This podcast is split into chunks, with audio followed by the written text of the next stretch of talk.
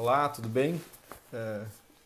Estou é, gravando esse vídeo é, para esclarecer um, um, assunto bem importante para quem trabalha com desenvolvimento pessoal e profissional, que tem, o pessoal tem me feito, então eu vou gravar esse vídeo para compartilhar com vocês. A pergunta é a seguinte: afinal, o que é mentoria? Ah, e tem muita confusão, principalmente no Brasil, uh, quanto ao papel de mentorship ou de mentoring. Nesse trabalho de desenvolvimento humano, confunde-se muito o trabalho de mentoria com o trabalho de professor ou de coaching. Pode até ser a mesma pessoa, mas uh, cada um desses papéis tem técnicas e objetivos bem distintos. Ah, então não é raro ver que o, o mentor seja confundido com esses dois outros tipos de agentes, que é o professor e é o coaching. Em muitas situações, as diferenças entre esses uh, dois agentes de evolução elas são sutis, não são tão fáceis de serem uh, compreendidas. Uh, e entre essas uh, sutilezas, a gente vai encontrar peculiaridades importantes a serem faladas. Tá? Então, as diferenças são sutis e são abstratas, e por isso é mais fácil olhar muitas vezes para a semelhança e ignorar aspectos fundamentais quando se pretende promover o talento das pessoas, desenvolver as qualidades das pessoas, especialmente eh, os jovens, jovens empreendedores que muitas vezes nos procuram para fazer esse trabalho. Então, qual é o objetivo principal de um trabalho de mentoria? É desenvolver a maturidade.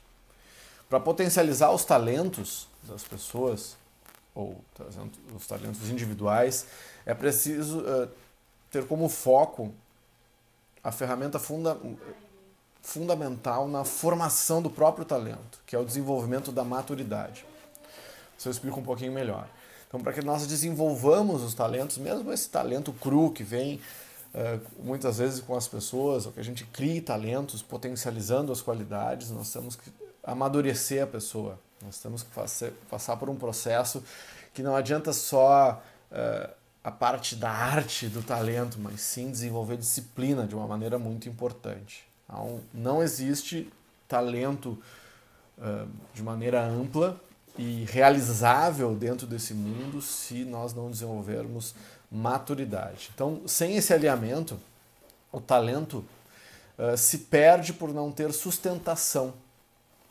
Então, o talento sem o desenvolvimento da maturidade, ele não, se, ele não se sustenta, não é sustentável, ele não dura. Ele pode te levar até um ponto, mas ele não passa daquele ponto, porque o disciplinado supera o talentoso 99% das vezes. Então, o talento se perde por não ter sustentação em atividades práticas e tangíveis que sedimentam o conhecimento tácito por meio de resultados alcançáveis na experiência do dia a dia. Então, para que nós consigamos vivenciar e aproveitar os talentos os nossos próprios e os das pessoas para quem nós trabalhamos, no meu caso, como faço esse trabalho de mentoria já há algum tempo, nós precisamos conseguir, de alguma forma, quantificar, mensurar e aplicar isso na vida. Ah, não é simplesmente, não é uma coisa absolutamente intangível. E nós devemos, inclusive, buscar mensurar os aspectos intangíveis, ah, subjetivos, eh, do dia a dia, não só a parte corpórea do nosso talento. Então, uh, nós gostamos de pensar que a maturidade é o resultado que se alcança com o que se aprende com as consequências das nossas próprias escolhas. Essa, essa nova geração, mais recentemente, está é, é, com um pouco de dificuldade de lidar com as consequências das próprias ações. Ah, esquece de um conceito fundamental de que a todo direito, todo direito vem acompanhado de um dever. Então, se tu tem só direito, isso não é direito. O direito que não, que, não vem uh, acompanhado de um dever não é direito. Direito nós temos a partir do momento que nós cumprimos a nossa parte de um acordo como cidadão. Então, o cidadão que paga o imposto, ele tem direitos. Aquele que cumpre o seu dever como cidadão tem direitos, e muitas vezes nós vemos as pessoas querendo só direitos e não querendo pagar uh, ou não querendo se responsabilizar pelas escolhas que fazem no dia a dia. Então, maturidade é tomar consciência da responsabilidade que nós temos pelos nossos atos. E a mentoria atua diretamente nisso. Tá? Atua em desenvolver essa consciência, não só uma consciência psíquica, mas uma consciência emocional e física, ou seja, de atuação na sociedade, de tal forma que você seja responsável pelas suas uh, ações, boas e ruins, não importa mas que você tem que se responsabilizar por elas. Então, nesse processo, podemos identificar o papel de cada agente, do professor, do coaching e do mentor. Tá? E, e identificar um momento exato que tu precisa cada um dele, eh, cada um desses agentes, cada uma dessas pessoas é importante, porque cada agente auxilia ou interfere na maturidade do indivíduo. E é interessante observar que, as uh, que há diferença, as diferenças nos objetivos de cada um. Então, por exemplo, ah, vou buscar não me estender muito nesse vídeo. Uh, depois, uh, quem tiver dúvida, aí pode me escrever e nós podemos conversar um pouquinho mais. Então, é importante esclarecer. Tá? Que, primeiro, qual é o papel do professor? Ah, claro que tem divergências nas opiniões, nas formas de ver, mas esse eu, é, quem eu uso de base e que deixou mais claro essas diferenças para mim é um ator é um autor chamado Sidney Oliveira que escreveu esse livro aqui ó mentoria e eu estou utilizando esse livro como base para que que eu possa explicar para vocês quais as diferenças entre professor coaching e mentor então qual é o papel do professor ah, o professor é aquele que transmite o conhecimento. Tá? Quanto mais, melhor. Então, o primeiro agente é o professor, é responsável pela etapa mais básica uh, do, nossa, do nosso processo de maturidade. Tá? Cabe a ele fornecer as informações e instruções que são necessárias para que o indivíduo possa realizar qualquer atividade. Então, o professor ele, ele tem que ser capaz de transmitir o conhecimento. E transmitir o conhecimento não é simplesmente passar informações, é fazer com que a criatura ali na frente compreenda as instruções, que ela aumente o quanto e a base de conhecimento necessária para que ela se desenvolva. Então, nesse, cabe, nesse caso, cabe ao professor ter um excelente repertório teórico e técnico sobre a matéria que pretende instituir, ou que pretende ensinar e ser capaz de disponibilizar essas informações por meio de uma forma eficiente de comunicação, inclusive fazendo curadoria, ou seja, separando o joio do trigo, porque hoje as informações elas estão por aí, acessíveis no Google por qualquer pessoa, mas o difícil e o mais importante é conseguir separar o joio do trigo.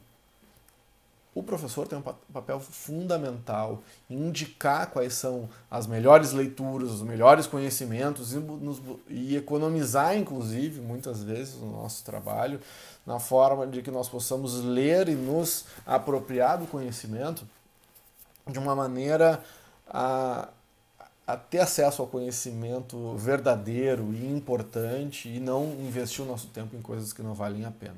Então, quanto mais competência esse professor tiver nas suas uh, questões, melhor será o resultado alcançado por aquele que for alvo da instrução. Tá? Então, o professor ou o instrutor ele instrui, ele está uh, atento à questão do, da transmissão das informações e a construção do conhecimento. Tá? Então, o papel do professor é conhecimento e comunicar o conhecimento de forma que a pessoa compreenda. Ponto 1. Um. O segundo agente dentro da caminhada para a maturidade é o coaching.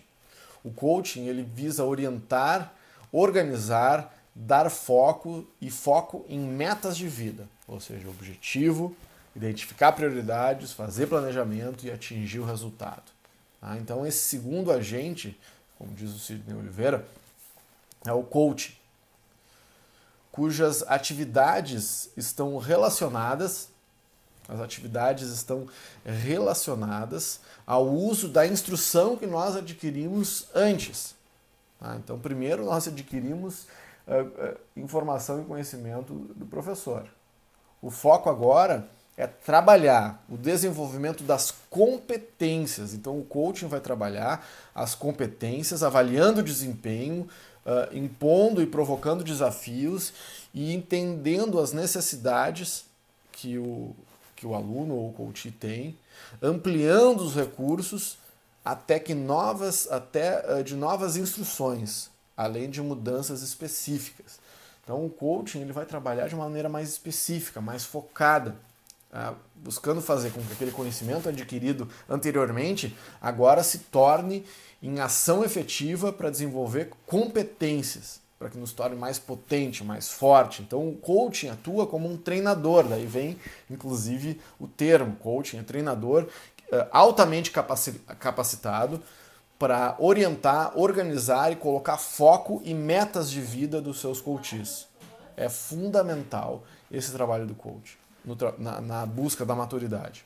O seu principal objetivo é estimular o jovem, uh, o jovem executivo, o jovem empreendedor, se nós somos de pessoas mais jovens, mas isso vale para qualquer idade. Então, é estimular essa pessoa a buscar resultados, sejam de curto, de médio e de longo prazo. Então, o professor instrui, o coach trabalha com o planejamento e implementação de resultados por meio de exercícios de reflexão e questionamentos sistemáticos eh, diante das, das metas estipuladas pelo próprio indivíduo. Então, quem estimula as metas não é o coach. O coach ajuda, né, eh, facilita a compreensão e o descobrimento, o desvelamento dessas metas e trabalha para que o indivíduo atinja essas metas. A consequência resultante desse processo é a sedimentação de um novo estágio de desenvolvimento na maturidade. Tá? Então, o coaching, ele vai trabalhar, o professor trabalha a instrução, o coach trabalha competências, o desenvolvimento de competências, então ele vai orientar, apontar uh, direções, estabelecer desafios e vai trabalhar no conhecimento uh, do dia a dia, com metas e resultados. O mentor, que é o terceiro agente né, dentro dessa caminhada, ele atua diretamente no desenvolvimento da maturidade do indivíduo. Por isso que é essencial ser um indivíduo experiente. Dificilmente um mentor, um mentorship ou mentoring vai ser uh, pessoas que não estejam uh, com barbas brancas ou cabelos brancos. Né? Aqui como estão as minhas aqui. Então, depois de um tempo, tempo de vida, inclusive, é que nós podemos nos habilitar a atuar como mentores, fazer mentoring, fazer mentorship eh, de pessoas, porque algumas coisas, por mais técnicas que sejam, só os anos de vida nos trazem. Então, o desenvolvimento da maturidade do indivíduo, por isso que nós trabalhamos com indivíduos uh, experientes, uh, que tem por objetivo passar adiante a sua experiência, as suas vivências em determinada área de atuação. No meu caso, eu trabalho com, com autoconhecimento, com desenvolvimento pessoal, com a busca da felicidade, com a busca e o entendimento do propósito de vida. Já passei por essas fases, mudando de profissão, achando o meu caminho eh, nesse mundo, o propósito de ser feliz, angariar e, e, buscar proporcionar experiências transformadoras, significativas e felizes para as pessoas através do, do método de educação. Então, uh, normalmente o mentor ele age como uma referência, uma referência de atitude, de ação, de hábitos e atitudes, uma pessoa disposta a, a demonstrar e passar adiante tudo o que sabe orientando, apontando direções, estabelecendo desafios que permitam que o mentorado se desenvolva como pessoa e que desenvolva o conhecimento tácito a partir das suas próprias experiências. Geralmente envolve aspectos de carreira, um apoio nessa caminhada, porque muitas vezes os executivos, os empreendedores, eles têm uma caminhada muito solitária. Então é fundamental nesse processo de mentoria que se estabeleça um horizonte não só não de curto prazo, mas de longo prazo para a vida. Tá? Pri, pri, pri, privilegia o desenvolvimento e o progresso gradual e não guarda necessariamente relação direta com qualquer tipo de hierarquia. Ou seja, são pessoas que vão ser referências para nós, independentemente do degrau que elas estejam nas suas empresas. Então, não é uma pessoa que vai estar, a ideia é que não, não esteja acima, mas que seja referência no seu campo de atuação. A relação do, do mentor com o mentorado é marcada pelo respeito e pela confiança. Isso permite que sejam apresentados direcionamentos de forma uh, que a gente pode falar, inclusive, que são aconselhamentos ou provocações para que a pessoa se desenvolva. Então, o trabalho de mentoria ele vai estar tá envolvido com provocações regulares para que a pessoa reflita, para que a pessoa se desenvolva. Ah, então, é, evidentemente, na prática, é, as ações elas se misturam do professor, do coach e do mentor em algum nível dessa caminhada. Mas é importante registrar que quando se está em um papel não se exerce qualquer um dos outros. São objetivos distintos. Elas podem ser ações, uh, as ações são complementares, mas elas são excludentes em cada um desses momentos. Ou seja, quando se age como mentor, não se deve instruir ou cobrar desempenho, pois o foco não está no desenvolvimento do talento. Então, agir dessa forma é um desafio porque desenvolvemos um modelo de gestão baseado em resultados alcançados pela gestão de processos. Então, quando a gente acaba falando de gestão de processos, resultados e metas, nós estamos falando de coaching. O trabalho de mentoria é um trabalho mais sofisticado, que trabalha mais no alto da pirâmide, né, na busca da especialização e do desenvolvimento de criatividade, de talento e no amadurecimento contínuo. Então, esse modelo estabelece uma lógica para o desenvolvimento do indivíduo. Então, primeiro, a gente transmite as instruções. Afinal, ele precisa saber das coisas. Ah, no segundo momento, o indivíduo precisa realizar aquilo que ele aprendeu com efetividade, com eficiência, desenvolver competências uh, e se apropriar disso, priorizando imediatamente a transmissão das instruções e as realizações do dia a dia. Então, nós vamos trabalhar com metas e resultados.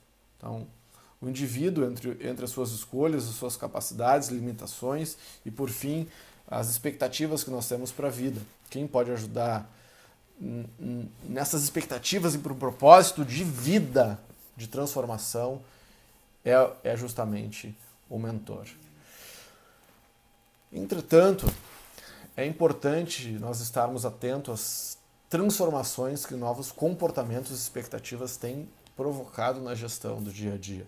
Então, é, é uma evolução contínua. O mentor tem que estar atento a essa transformação, porque cada transformação nos torna pessoas é, diferentes e essa pessoa diferente tem necessidades diferentes de amadurecimento. Então, o mentor vai trabalhar no sentido de alinhar as escolhas, capacidades, limitações e expectativas do mentorado. Tornar a pessoa mais congruente, ou seja, alinhando aquilo que ela pensa, o que ela sente, o que ela faz. Então a mentoria tem um objetivo muito uh, claro, que é gerar essa congruência. E gerar essa congruência implica amadurecimento pessoal e profissional. Bom, busquei aqui de maneira uh, rápida explicar o trabalho de mentoria ou de mentorado. vou mostrar um gráfico aqui para vocês desse caminho para a maturidade. Ó. Então, começa como professor, instrutor, trabalhando a instrução, como coaching, a competência, e o mentor vai trabalhar na especialização e no desenvolvimento de talentos. Tudo isso é com o avanço da maturidade. Todas essas fases são fundamentais para um trabalho de mentoria.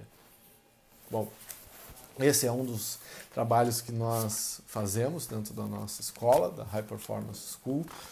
É, estou disponível para mais informações, é, troca de ideias, posso é, indicar literatura e transfiro esse conhecimento sempre que possível. Então, muito obrigado. Estamos fechando aqui 20 minutos de vídeo e para não delongar, em seguida nós teremos mais informações sobre liderança, sobre alta performance, sobre desenvolvimento pessoal, sobre autoconhecimento. Obrigado por hoje. É isso.